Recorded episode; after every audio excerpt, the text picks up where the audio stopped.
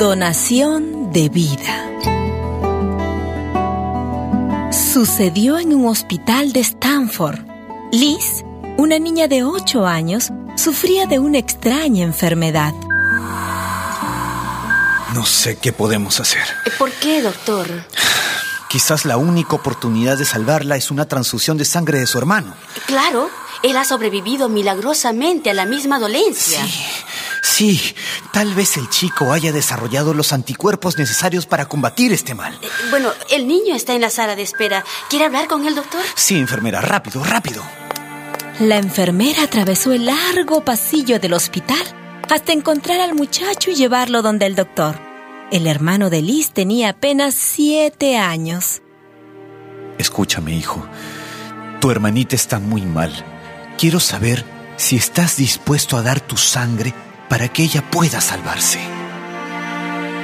El niño dudó un momento. Después de un gran suspiro, se decidió. Sí, lo haré para salvar a mi hermanita. Acostaron al niño en una cama al lado de su hermana. A ver, aquí, mi amor. Ponte cómodo, ¿sí? Estaba tranquilo, hasta sonriente.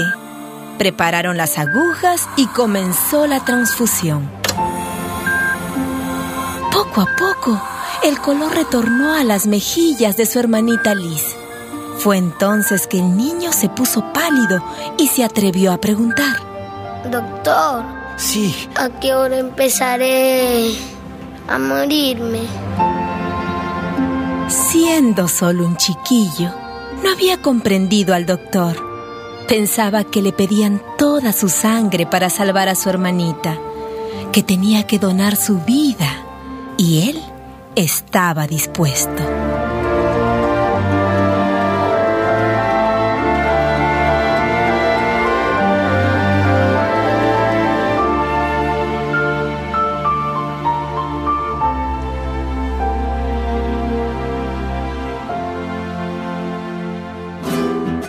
Una producción de radialistas apasionadas y apasionados.